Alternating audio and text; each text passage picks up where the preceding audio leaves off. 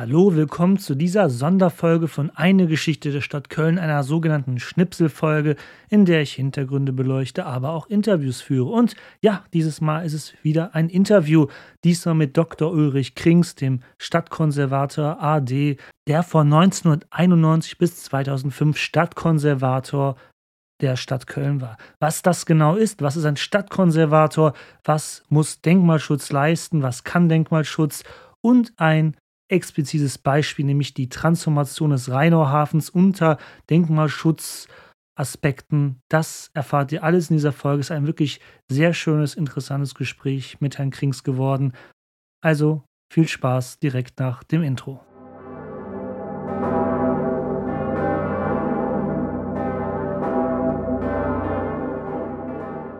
Guten Tag, Herr Krings. Ich freue mich, dass Sie sich Zeit genommen haben, hier in meinem Podcast Eine Geschichte der Stadt Köln zu Gast zu sein und dass wir mal ein bisschen über den Denkmalschutz im Allgemeinen reden und auch an einem konkreten Beispiel gleich. Guten Tag.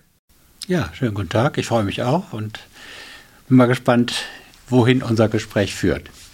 Sie haben ja schon ein, wenn ich sagen darf, ein bewegtes Leben hinter sich beruflich. Sie sind in Oberhausen geboren 1942 sind dann an mehreren Ortswechseln gewesen, auch während des Studiums, und sind dann in Köln gelandet bei der Denkmalpflege. Erst unter der, ihrer Vorgängerin, der Stadtkonservatorin Hiltrud Kier, und dann sind sie von 1991 bis 2005 selber Stadtkonservator geworden. Ich weiß natürlich, natürlich, was ein Stadtkonservator ist, aber ich glaube nicht, dass alle unsere Zuhörerinnen und Zuhörer wissen, was das ist. Wie könnten Sie das einem erklären, der noch nie von dem Begriff gehört hat? Ja, das ist eine schöne Frage. Ähm, konservieren heißt ja eigentlich bewahren, ist so ein allgemeines Wort, was aus dem Lateinischen kommt und in der Umgangssprache also auch häufig genutzt wird. Und dann ist das Wort Stadt dabei. Es gibt also traditionell den Landeskonservator oder eben es gibt auch Staaten, wo es Nationalkonservatoren gibt. Also das sind alles Menschen, deren Auftrag es ist, Dinge zu bewahren. Jetzt ganz konkret bei der Denkmalpflege geht es um Architektur, um Einzelbauten, um Anlagen, um städtebauliche Situationen, aber eben auch Grünanlagen, Straßenzüge und so weiter. Da kommen wir vielleicht gleich noch zu, äh, was alles ein Denkmal und Denkmalwert sein kann. Wie, wie kann man sich das vorstellen? Sitzt der Stadtkonservator oder die Stadtkonservatorin alleine in einem Büro irgendwo in Köln und hat eine riesige Karte ausgebreitet und sagt, so, das ist jetzt mal ein Denkmal und was nicht. Wie kann man sich so den Alltag vorstellen? Gibt es den überhaupt? Ja, es gibt natürlich einen Alltag und vielleicht muss man ein bisschen ausholen. Stadtkonservatoren gibt es sowieso erst seit ungefähr 1900, 1910 und Köln war damals eine preußische Großstadt und war die erste Stadt in Preußen und im äh, Deutschen Reich damals zusammen mit Trier, die sich einen Stadtkonservator leisteten, beide um 1912, 13. Ansonsten hatten die deutschen Staaten damals schon Landeskonservatoren. Das ist also eine neue Entwicklung gewesen seit dem 19. Jahrhundert. Und die Basis für deren Arbeit war und ist auch bis heute, Sie sprachen davon, eine große Karte, also dass man Denkmäler in den Territorien, in den Städten, in den Ländern und so weiter kartiert und überhaupt erstmal definiert. Und daraus bildet sich dann also eine bestimmte Anzahl. Und dann hat man in der Regel Mitarbeiterinnen, Mitarbeiter, deren Qualifikation wird nachher noch, denke ich, diskutiert werden, die mit einem zusammen dafür sorgen, dass also diese ausgewählten, definierten Denkmäler ja nach Möglichkeit erhalten werden. Das ist der Sinn der ganzen Sache. Also konservieren ähm, hat ja schon ne, diese, diese Grundbedeutung, dass man also eine Auswahl von Bauwerken, von Anlagen, von Parks und so weiter erhält. Wie wird man eigentlich ein Stadtkonservator? Also welche fachlichen Voraussetzungen braucht man da oder auch diejenigen, die dort arbeiten unter dem Stadtkonservator? Ja, das ist eine spannende Frage. Ähm, ich sagte ja schon, es geht um Architekturen, es geht um bauliche Anlagen und so weiter mit ihrer jeweiligen Geschichte, mit ihrer jeweiligen Konstruktion. Und dazu braucht man also eben Fachleute, die Architekturgeschichte gelernt haben, die das kennen oder eben die landschaftliche äh, Anlagen beurteilen können, und kennen, sodass also die Berufsfelder, aus denen sich Konservatoren rekrutieren, in der Regel Kunsthistoriker sind, Architekten, Landschaftsarchitekten, aber das Ganze muss natürlich jetzt auch in eine Verwaltungsstruktur kommen, sodass also in den Teams, die die Städte oder die die Länder bilden, auch immer Juristen und auch Ökonomiker und ähnliche Verwaltungsfachleute integriert zu werden haben. Würden Sie sagen, die Art und Weise, was wir schützen, früher und heute hat sich massiv geändert? Also hat man vielleicht vor 100 Jahren gesagt, wir beschützen gerne Sakralbauten und staatliche Gebäude und heutzutage gehen wir sogar vielleicht, ich weiß es ehrlich gesagt nicht darüber über, sogar Graffiti, Street Art zu schützen. So, äh, wie weit hat sich der Fokus geändert? Es, haben sich die Kriterien irgendwie massiv gewandelt im Laufe der Zeit? Ja, die Auswahlkriterien, um zu sagen, dieses oder jenes ist denkmalwert und sollte erhalten werden, haben sich enorm geändert. Also in den letzten 150 oder 100 Jahren hat sich da sehr viel getan. Sie haben ganz richtig gesagt, ursprünglich ging es also um mittelalterliche Strukturen oder auf dem Thema Archäologie um äh, Bodenfunde, sei es aus der Römerzeit, sei es aus der germanischen Frühzeit in unserer Region. Und dann kam das Mittelalter dazu, dann kam die Barockzeit dazu, dann kam nach dem großen Epochenbruch von 1800 äh, dann das 19. Jahrhundert dazu und nach dem Zweiten Weltkrieg im Angesicht der Erlebnisse der Zerstörung sehr vieler Städte und auch sehr vieler denkmalwerter Bauten kam hinzu, dass man also auch die Gegenwart und die jüngeren Epochen daraufhin untersuchte, ob es sich dort eben auch um denkmalwerte Substanz handelt. Und heute kann de facto eine Wandmalerei, eine Reklame, ähm, kann ein Highway, kann eine Eisenbahnbrücke, alles Mögliche kann Denkmalwert sein, wenn es gewissen äh, Kriterien unterliegt oder da praktisch mit äh, zusammenpasst. Aber dadurch, wenn ich das anmerken darf, wenn sich die Kriterien auch häufig geändert haben, ist es ja auch immer zeitgeistabhängig, schätze ich mal. Ich meine, wenn Sie Anfang der 40er Jahre geboren sind, haben Sie ja ein Stadtbild ganz anders erlebt als ich, der jetzt in den 90ern und Nullerjahren aufgewachsen ist. Sie haben noch dieses Land in Trümmern erlebt und auch die Diskussion vielleicht schon in ihrer Jugend mitbekommen, wie Stadt gestaltet werden sollte. Das sind ja ganz andere Themen, wie sie heutzutage bei mir sind oder in meiner Generation waren. So, bei Ihnen ging es vielleicht eher um Aufbau, bei uns geht es ja heutzutage sogar sehr stark eher um Verkehr und wie Verkehr gestaltet wird und sowas finde ich also sehr interessant, dass es auch sehr, sehr zeitgeistabhängig ist. Und ich denke mal, dass dann auch mit dem jeweiligen Amtsträger an der Führungsspitze dann auch ein anderer Geist weht. Oder wie würden Sie das einschätzen? Ja, da haben Sie das richtig definiert. Ähm, mit der Entwicklung der Zeit, mit der Zunahme an äh, neuen Entwicklungen verändert sich natürlich also auch der Blick auf die jeweilige Vergangenheit das, was jetzt für einen älteren Denkmalpfleger noch eben ähm, relevant war, ist jetzt für jüngere Leute natürlich nicht mehr so wichtig. Es ist Neues hinzugekommen und es ist eine äh, ganz sinnvolle Tradition äh, entstanden in Denkmalpflegerkreisen, wenn ich das mal so sagen darf, dass man also immer so ungefähr nach einer äh, oder zwei Generationen neu sichtet, was ist aus der inzwischen zur Vergangenheit gewordenen jüngeren Epoche Denkmalwert. Und damit kommen also immer wieder neue äh, Gruppen von Denkmälern, neue Gruppen von baulichen Anlagen in den Fokus und äh, so dass man also irgendwann rückblickend sagen kann, äh, der Lauf der Zeit spiegelt sich natürlich auch in der Entwicklung des Faches und eben auch der denkmalpflegerischen Praxis wieder. Gibt es das denn auch, dass man im Nachhinein sagt, hm, das wäre vielleicht nicht schützenswert gewesen? Dass man vielleicht eben aus den Zeitgeistgründen, jetzt ein ganz banales Beispiel, die preußischen Reiterstatuen in Köln sind ja auch hin und wieder ein Begriff. Ich möchte mich überhaupt nicht für jetzt für Pro oder Contra äußern, aber die Diskussion gibt es ja. Gab es Beispiele in der Geschichte, wo man gesagt hat, okay, das halten wir jetzt nicht mehr für schützenswert, fort damit? Ja, sowas gibt es zumindest in der jeweiligen öffentlichen Diskussion.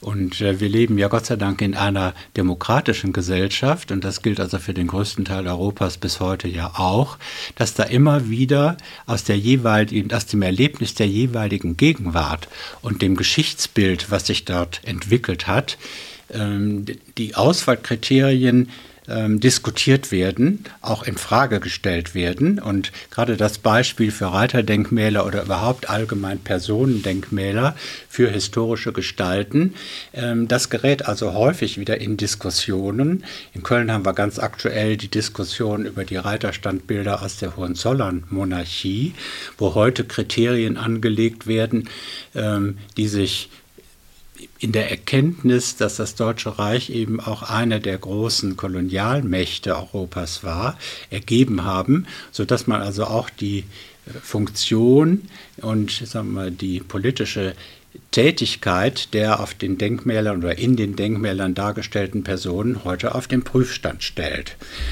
Ich kenne bisher kein Beispiel außer in revolutionären Zeiten, ähm, dass Denkmäler richtig abgelehnt, abgerissen, eliminiert werden, aber sie, dass sie diskutiert werden und dass es immer auch Stimmen gibt, die sagen, wir nehmen diese Dinge aus der Denkmalliste heraus oder wir lassen deren Totalveränderung bis hin zur Zerstörung zu. Diese Stimmen gibt es. Wir hatten über den Arbeitsalltag schon gesprochen, was so typische Felder sind, aber können Sie vielleicht noch aus Ihrer Zeit so ein schönes Beispiel nennen, wo eben genau angezeigt werden kann, wie Akteurinnen und Akteure sich um das richtige Handeln streiten. Also auf der Seite vielleicht von Stadt, Bauträgern, Baufirmen, Bauherren, Denkmalschutz, äh, Kommunalpolitik vielleicht auch, wo das aufeinander trifft. Klar, wir hatten jetzt schon die Reiterstatuen gehabt, aber vielleicht gibt es da prominente Beispiele für. Ja, es gibt schöne Beispiele. Vielleicht muss man zunächst doch nochmal auch deutlich sagen, Denkmäler heutige Denkmäler sind ja immer im Eigentum von entweder natürlichen Personen, Personengruppen, Familien oder eben juristischen Personen. Das können die, Eigen, die Eigentumsverhältnisse sein von Kirchen, Gemeinden, von Kommunalgruppierungen äh, oder von Industrieeigentümern. Wir haben also eine ganz unterschiedliche äh, Eigentümer Situation bei der Fülle der Denkmalbauten. Und es geht ja nicht nur um die Feststellung, dieses Objekt A oder dieses Objekt B ist ein Denkmal, sondern es geht darum, in Diskussionen mit den jeweiligen Eigentümern Strategien zu entwickeln, diese Denkmäler zu erhalten. Und man kann Denkmäler nur erhalten, wenn man sie sinnvoll nutzt. Und damit sind wir mitten in der Diskussion. Die Vorstellungen der jeweiligen Eigentümer kommen von dem, können gegenüber dem, was jetzt so ein Denkmalpfleger mit seiner äh, Denke, mit seinem Erbe und seinen Vorstellungen entwickelt hat, in, äh, sehr stark divergieren. Sie, sie, können da durchaus also unterschiedliche Meinungen kommen und da gibt es also dann manchmal auch ganz äh, harte Auseinandersetzungen über den, über den Weg, über den, die Art und Weise des Umgangs mit diesen Bauten, ähm, um sie sinnvoll zu nutzen. Ein schönes Beispiel ist also der Gürzenich äh, mitten im Zentrum des alten Kölns gelegen. Ein im Kern mittelalterlicher Bau, im Zweiten Weltkrieg fast völlig ausgebrannt, aber eben mit erhaltenen gotischen Mauern. Er war vorher Konzertsaal, erhielt dann eine neue Nutzung in den 50er Jahren, wieder als Konzertsaal, aber auch als Stätte für Tanzveranstaltungen für Brauchtum, Karneval und ähnlichen Veranstaltungen und so weiter. Und der kam in den 1990er Jahren so in einen baulichen negativen Zustand, dass sich also die Verantwortlichen, dann auch eben die Stadt Köln als Eigentümerin, Gedanken machten, wie sanieren wir diesen Bau, wie restaurieren wir diesen Bau, damit er also wieder ein, zwei Generationen weiter überleben kann. Und da gab es also heftige Diskussionen über den richtigen Weg des Umgangs mit diesem Bauwerk. Ja, ich erinnere mich, dass der Gürz nicht vor dem Krieg so eine schöne Holzdecke hatte, ne, mit Holzstreben und allem. Und das hat er heutzutage nicht mehr. Ich erinnere mich auch noch an ein ähnliches Beispiel im spanischen Bau, also einem Gebäude des historischen Rathauses, dass ähm, ein, eine Büroetage, ich glaube, es war die zweite Etage, die hatte Teppich ausgelegt. So den klassischen Büroteppich, wo man mal auch eine Torte drauf fallen lassen kann und mit Teppichreiniger geht es dann wieder raus. Und irgendwann hat dann der Denkmalschutz gesagt, Moment mal, das ist ein Gebäude eben aus der Nachkriegszeit, 50er Jahre, das muss jetzt wieder Parkettboden haben, so wie früher. Und es durfte nur Holz sein, was eigentlich heutzutage verboten ist zu benutzen, da es sich um Tropenholz handelt und Holz, was eigentlich geschützt ist. Dann wurde das Holz eingebaut und das Schlimme war, dass nach einem Jahr dieser arme Parkettboden schon völlig verkratzt war von Bürostühlen und dem äh, Durchgangsverkehr. Also so sehe ich jetzt Außenstehender manchmal eben, wie Diskussionen laufen können um den Denkmalschutz. Aus einer nüchterner Sicht hätte man vielleicht gesagt, ja, vielleicht ist der Teppichboden doch besser, damit eben nicht eben ein künftiger Schaden oder schneller Ab, schnelle Abnutzung von Büroflächen entstehen. Ja, das ist jetzt ein Beispiel. Ich habe das jetzt nicht so konkret vor Augen, muss ich gestehen. In der Regel bemühen sich diese Baukommissionen, wo der Denkmalschutz oder der, die Vertreter der, von Denkmalschutz und Denkmalpflege ein Part spielen, neben den vielen anderen, die also da beteiligt sind. In diesen Gremien diskutiert man natürlich über Nachhaltigkeit, über die Wahl der Materialien, dann eben, was heute ganz wichtig ist, die Lieferkette der Materialien. Ähm, wie entstehen sie oder wie sind sie entstanden? Sind sie ähm, umweltschonend ähm, äh, gewonnen worden und so weiter. Das hat, sind Kriterien, die also vor 50, 60, 70 Jahren noch nicht die Rolle gespielt haben. Aber in der Regel bemüht man sich, um Lösungen zu finden, die möglichst vielen aller dieser Ansprüche und auch Kriterien genügen. Und ich denke, in der Gesamtbilanz in Deutschland, in deutschen Großstädten und so weiter, kann man eigentlich durchaus sagen, dass man also Lösungen gefunden hat, die möglichst vielen dieser heutigen Ansprüche genügen. Wir hatten ja vorhin noch darüber gesprochen, wie eben Konflikte entstehen können. Was ist jetzt wirklich der richtige Weg beim Erhalt von Denkmälern? Aber jetzt mal wirklich als Laie gefragt, wenn wirklich mehrere Parteien im Clinch, im Streit sind, wie man das genau löst. Also so klassisches Beispiel ist doch irgendeine so schöne Gründerzeitvilla steht unter Denkmalschutz. Ein Investor kommt, möchte daraus natürlich Luxuswohnungen bauen, aber natürlich parzellisiert, vielleicht mit eigenem Aufzug zwischendurch. Und dann wird darüber gestritten, wie kommt man zu einem, vielleicht kommt man ja auch nicht zu einer Einigung, das Gebäude verfällt, wie dieses Geisterschloss vor Fühlingen ich weiß nicht, ob Sie das kennen. Das ist so ein einsames Herrenhaus. Und wenn ich da mal vorbeifahre, also mich würden da keine zehn Pferde reinkriegen. Aber da habe ich gehört, da ist genau so ein Konflikt seit Jahren am Laufen. Ein Investor möchte einen Riesenanbau dran machen, das Ding komplett umbauen. Aber im, im Idealfall, wie einigt man sich darauf oder hat jemand auch Machtmittel, dann seinen Willen durchzusetzen nach einer gewissen Zeit oder müssen das am Ende sogar Gerichte entscheiden? Ja, das letzte Stichwort ist ganz entscheidend. Wir leben ja in einem Rechtsstaat und die Denkmalschutz und Denkmalpflege in allen Bundesländern und bleiben wir jetzt mal in unserem Bundesland in Nordrhein-Westfalen basiert auf gesetzlichen Grundlagen. Und äh, Nordrhein-Westfalen hat im 20. Jahrhundert als letztes Bundesland der alten Bundesrepublik 1980 sich ein Denkmalschutzgesetz nach langen Diskussionen gegeben. Und das war bis zum vergangenen Jahr, äh, da ist es in einigen Aspekten novelliert worden, war das die Grundlage für das Vorgehen aller Beteiligten.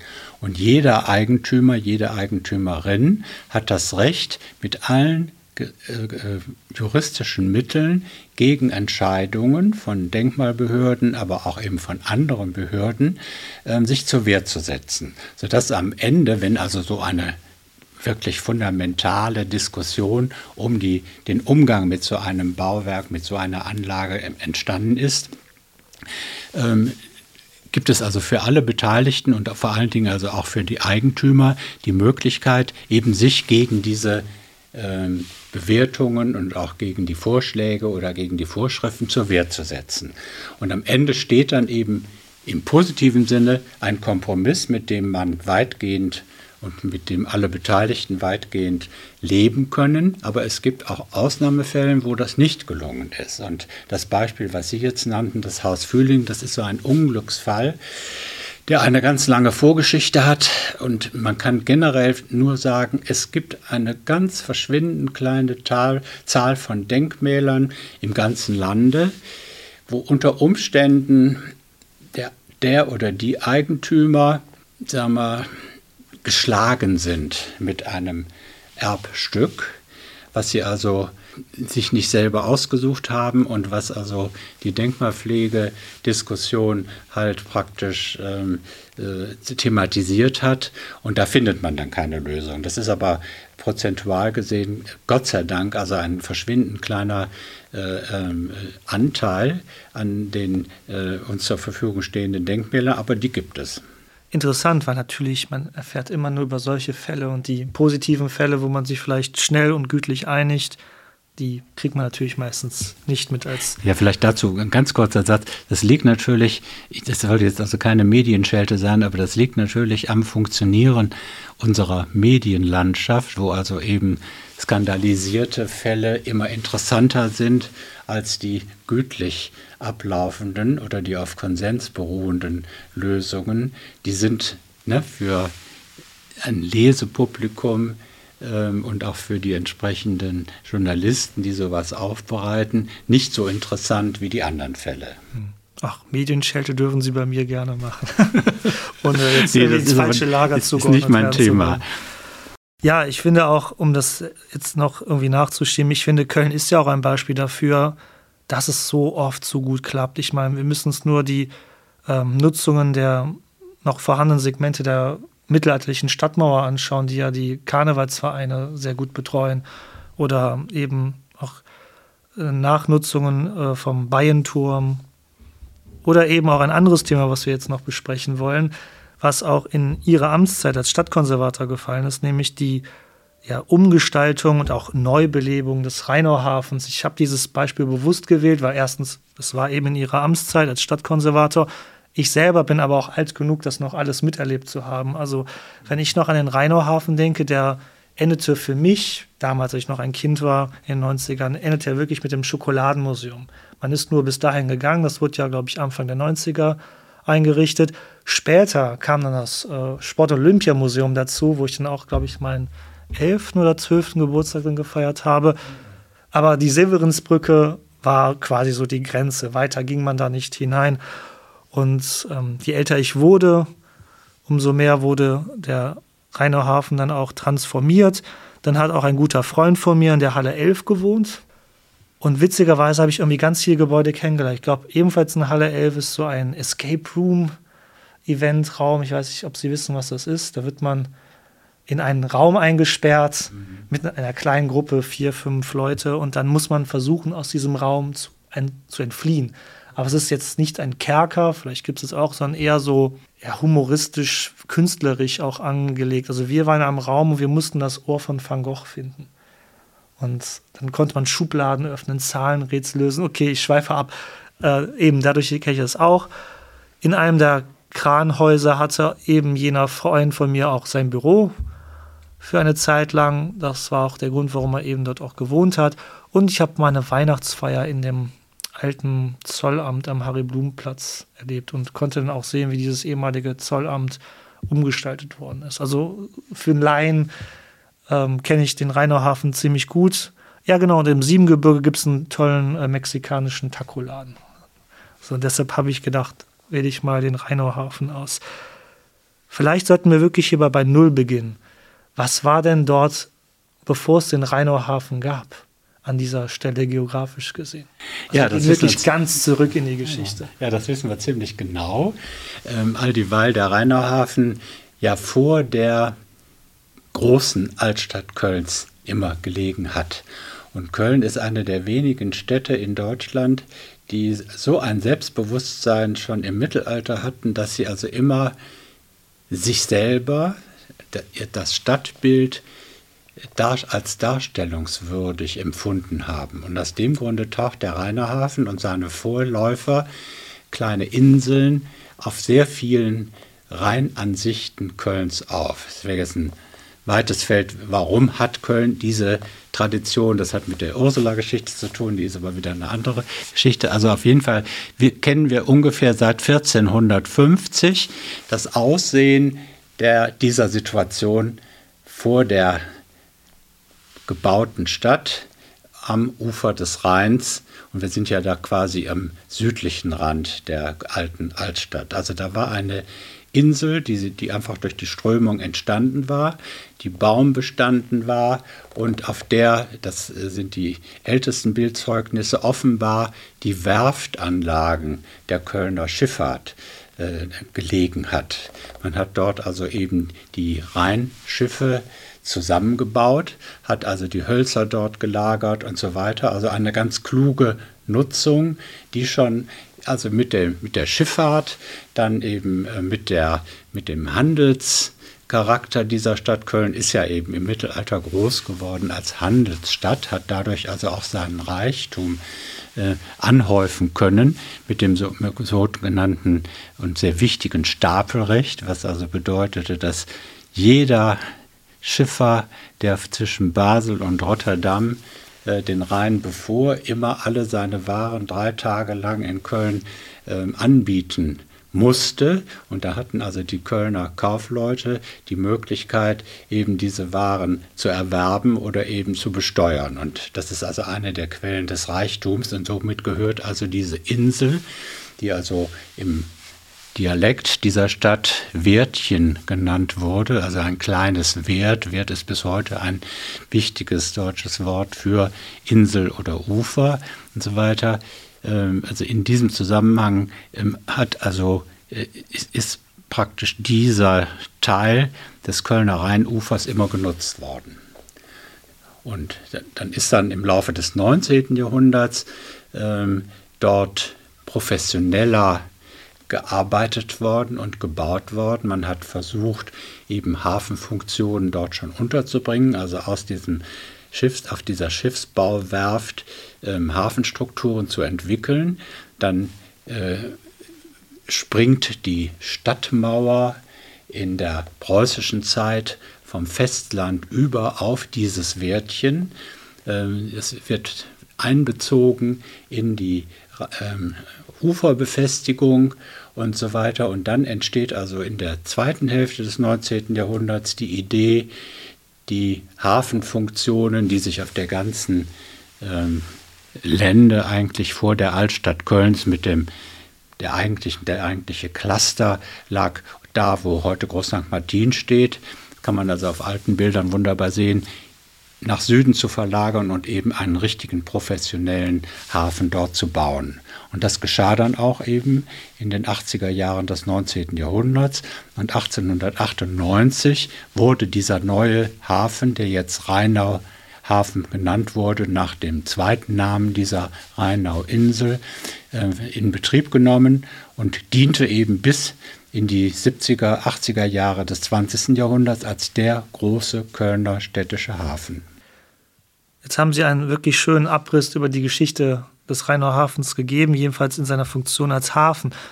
Aber ab den 1980er Jahren wird ja klar, das, ist, das passt nicht mehr. Also die Lagerhallen, so schön wie ich sie finde, sind ja für heutige Güter gar nicht mehr geeignet, also wären nicht mehr geeignet gewesen.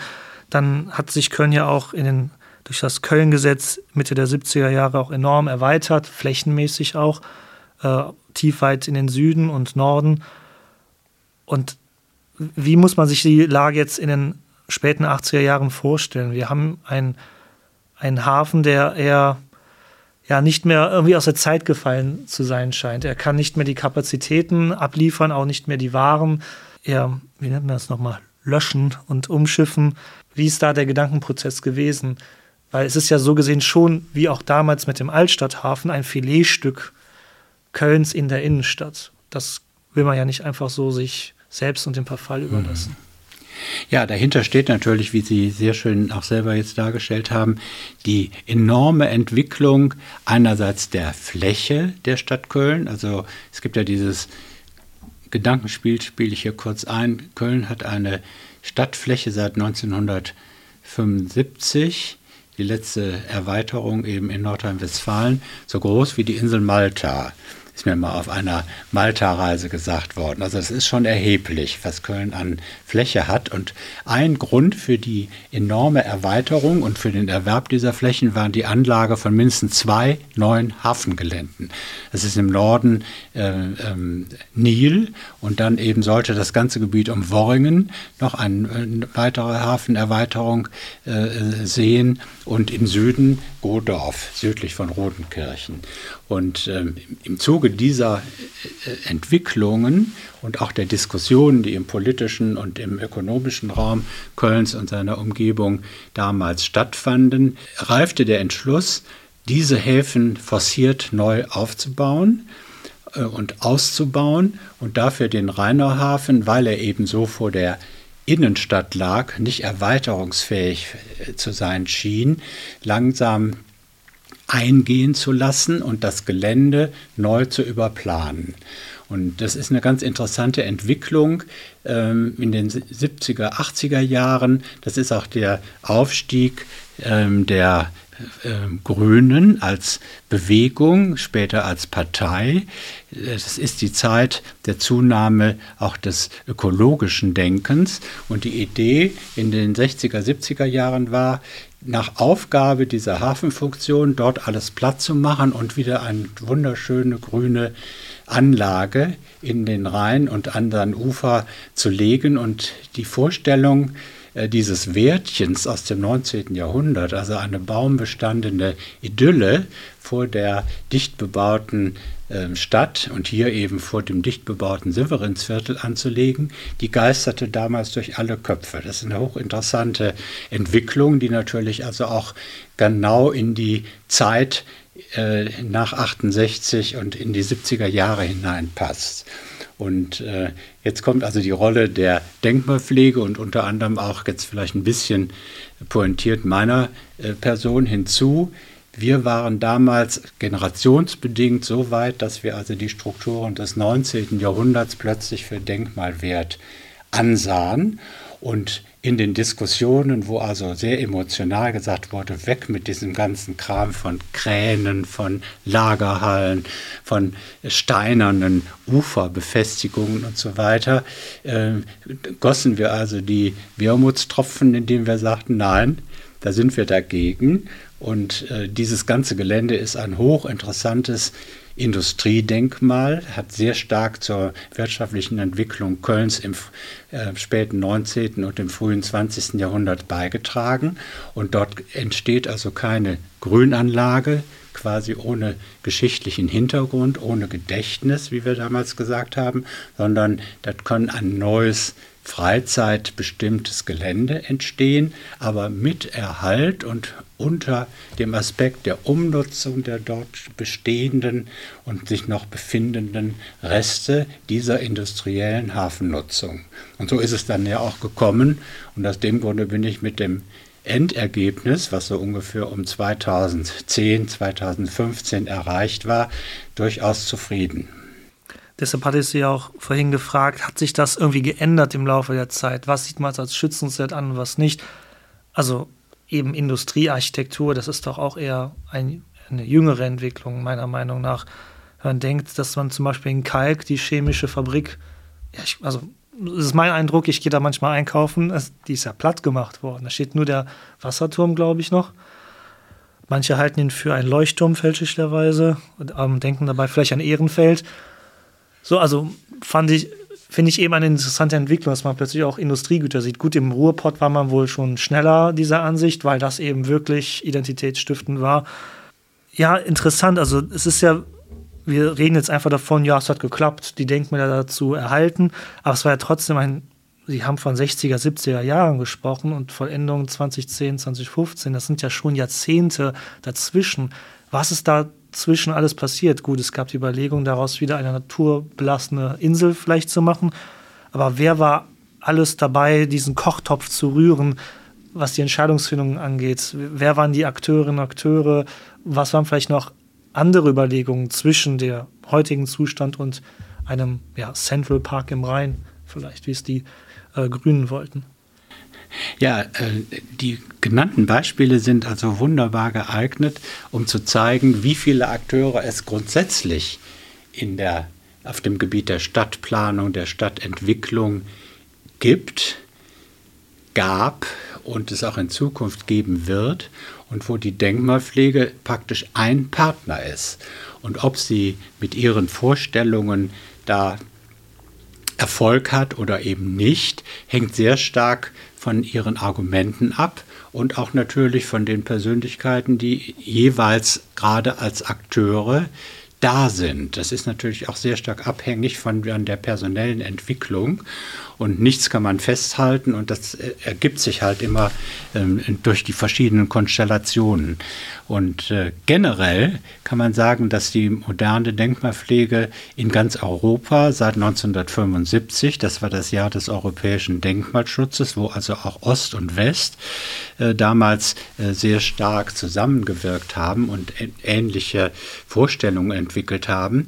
Seit dieser Zeit gerät das industrielle Erbe in den Fokus und entlang aller Küsten und aller Flüsse äh, gerät das, ja, das Erbe von Hafenanlagen in den Fokus. Also in den Niederlanden, Rotterdam oder auch Amsterdam sind wunderbare Beispiele, aber auch Amerika, Kalifornien oder New York ähm, sind schöne Beispiele, ähm, wo praktisch parallel zur, ja, zum Absterben älterer äh, maritimer Strukturen, parallel zu der Entwicklung neuerer, großer, flächenfressenden Anlagen. Ich denke jetzt nur an die, den Bedarf, den die ganze Umstellung auf den Containerhandel äh, bewirkt hat.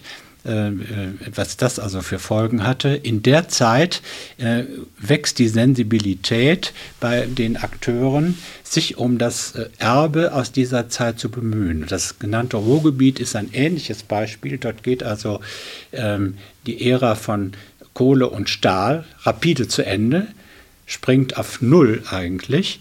Und dort gelingt es also einer Konstellation aus Landesregierung, aus Fachleuten, als einzelnen Eigentümerstrukturen heraus, lokal auch verankert, zumindest ein Drittel der Anlagen zu retten vor dem Plattenmachen, vor dem Abbruch. Ne, man muss ganz deutlich sagen, Zollverein ist ein wunderschönes Beispiel, aber es steht eigentlich auch auf einer relativ zusammengeschmolzenen Liste von erhaltenen Strukturen oder der Gasometer in Oberhausen oder ähnliche Strukturen.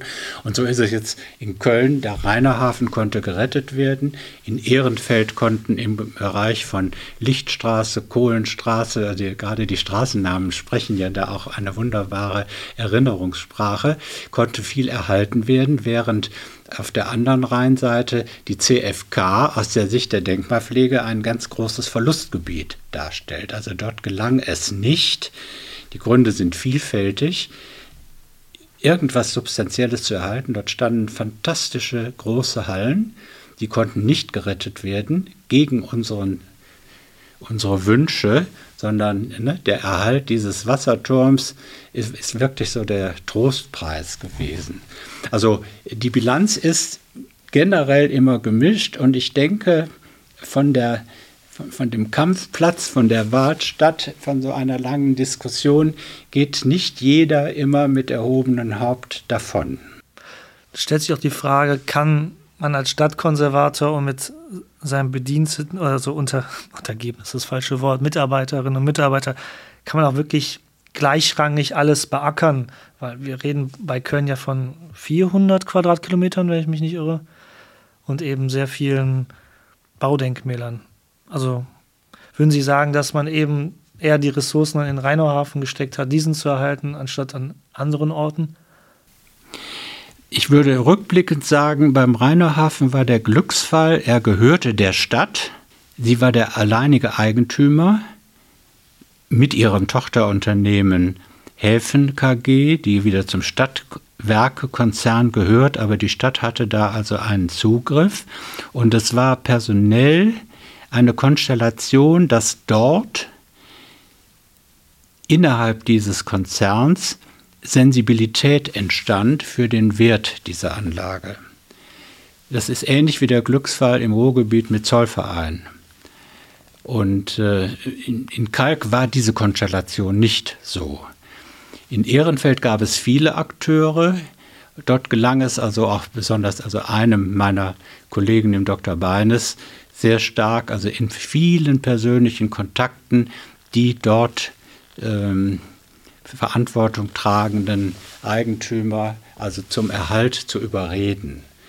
Also wie gesagt, das ist, ähm, es ist sehr stark abhängig von der Konstellation der Leute, ob man da sagen wir mal, einen Fuß in die Tür bekommt, ob man ja bis hin zu freundschaftlicher ähm, ähm, Zuwendung äh, sich um ähm, Themen streiten kann, dass man äh, Projekte entwickeln kann. Und ähm, das ist also eine Erfahrung, die nicht überall äh, zu machen ist und die nicht überall äh, positiv zu registrieren ist. Positiv ist ein guter Übergang. Sie haben gesagt, gut, wir haben alle Gebäude im Rheinauhafen retten können, die unter Denkmalschutz standen. Wo würden Sie denn sagen, ist besonders ein positives Beispiel im Rheinauhafen zu sehen und vielleicht auch ein Negativbeispiel, wo Sie sagen, da hätte ich mir mehr vielleicht erhofft in der Idealvorstellung, die man als Stadtkonservator natürlich haben kann? Also ein ganz positives Beispiel im, auf dem Gelände des Rheinauhafens ist der Umgang damals eben auch noch des äh, Eigentümers, den ich vorhin nannte, oder der Eigentümerstruktur mit dem städtischen Hafenamt. Ähm, das hatte sowieso schon den Krieg und die Nachkriegszeit relativ gut überstanden, aber da gelang es durch die Wahl äh, eines, eines Architekturbüros, was die Sensibilität mitbrachte, sich um diesen Bau, in diesen Bau richtig hinein zu versetzen. Dadurch kam es also zu einer sehr guten Erweiterung und äh, zu, zum Andocken von äh, modernen Bauteilen, die äh, die Funktionalität dieses Gebäudes sehr stark ähm, positiv beeinflusst haben. Richtig negativ wüsste ich im Moment eigentlich kein Beispiel zu nennen. Also äh, zumal man muss also immer auch berücksichtigen, ähm, der Zustand des Rheinauhafens im Stichjahr 1990, wo es also darum ging zu sagen, das ist denkmalwert und das nicht, war, dass eben seit dem Zweiten Weltkrieg da schon etliches an Veränderungen stattgefunden hatte und nicht immer nur äh, mit einem hohen Grad von Sensibilität, sondern äh, man hat also da im Sinne der 50er, 60er Jahre auch relativ brutal äh, Türme abgeschnitten, Dächer äh, platt gemacht und so weiter. Also die Bilanz war, ne, das war also keine, keine Idylle, äh, die den Akteuren im Jahre 1990 äh, vor die Füße fiel, sondern es war schon eben ein durch 30, 40, 50 Jahre äh, ja, gefledderter Bestand. Also von daher ist eigentlich die, die Schlussbilanz da eigentlich relativ positiv. Hm. Das wäre dann auch meine Abschlussfrage gewesen. Also Sie sind mit dem Rheinauhafen einigermaßen zufrieden so wie er jetzt heutzutage aussieht. Ja, würde ich sagen. Also vor allen Dingen ist es uns gelungen, eben eben keine grüne Lunge daraus zu machen. Dann ist es uns gelungen, die Keimauern zu erhalten, die ganz wichtig sind, mit den, wo es eben ging, mit den alten Geländern, mit den Treppen für die Lastenträger und so weiter. Also das ist also, äh, ne, das war zwischenzeitlich in der Diskussion immer alles gefährdet, sollte alles viel schöner werden. Und ähm, ja, vielleicht ein, eine negative Seite fällt mir noch ein. Wir hätten lieber noch ein bisschen mehr Eisenbahnschienen erhalten und auch eben eine Benutzbarkeit des ja 1990 noch funktionierenden Schienensystems. Von der Südbrücke aus gesehen bis zur Spitze des Rheiner Hafens am Schokoladenmuseum. Da war also ein, ein, ein Gleis, eine Gleisstruktur erhalten gewesen, die ist leider geopfert worden. Also das ist der einzige Wermutstropfen, der mir jetzt so einfällt. Dann hätten Sie da gerne eine Bimmelbahn gehabt. Genau, genau. Also ich stelle mir vor, das Jauchzen der heutiger Kinder wäre enorm, wenn da eine echte Eisenbahn starten oder äh, landen also, ne, oder eben enden könnte. Und wenn man von dort aus, wenn ich mir vorstelle, vom Schokoladenmuseum und, oder vom Sportmuseum, da in eine Bimmelbahn zu steigen und dann eben äh, praktisch auf der alten Trasse äh, bis zur Südbrücke und darüber hinaus äh, fahren zu können. Leider zeigt uns das Leben, können wir nicht immer alles haben. Herr Krings, dann bedanke ich mich herzlich für Ihre Zeit und für das Gespräch. Ich fand es wirklich sehr spannend und toll, Einblicke in den Denkmalschutz zu erhalten. Vielen lieben Dank. Danke auch. Das war mein Interview mit Dr. Ulrich Krings, dem ehemaligen Stadtkonservator der Stadt Köln. Ich hoffe, euch hat das Interview gefallen. Wenn ja, dann gebt gerne diesem Podcast ein Abo, Erzählt es weiter, das ist das Allerwichtigste. Und bis zum nächsten Mal. Mardet Jod.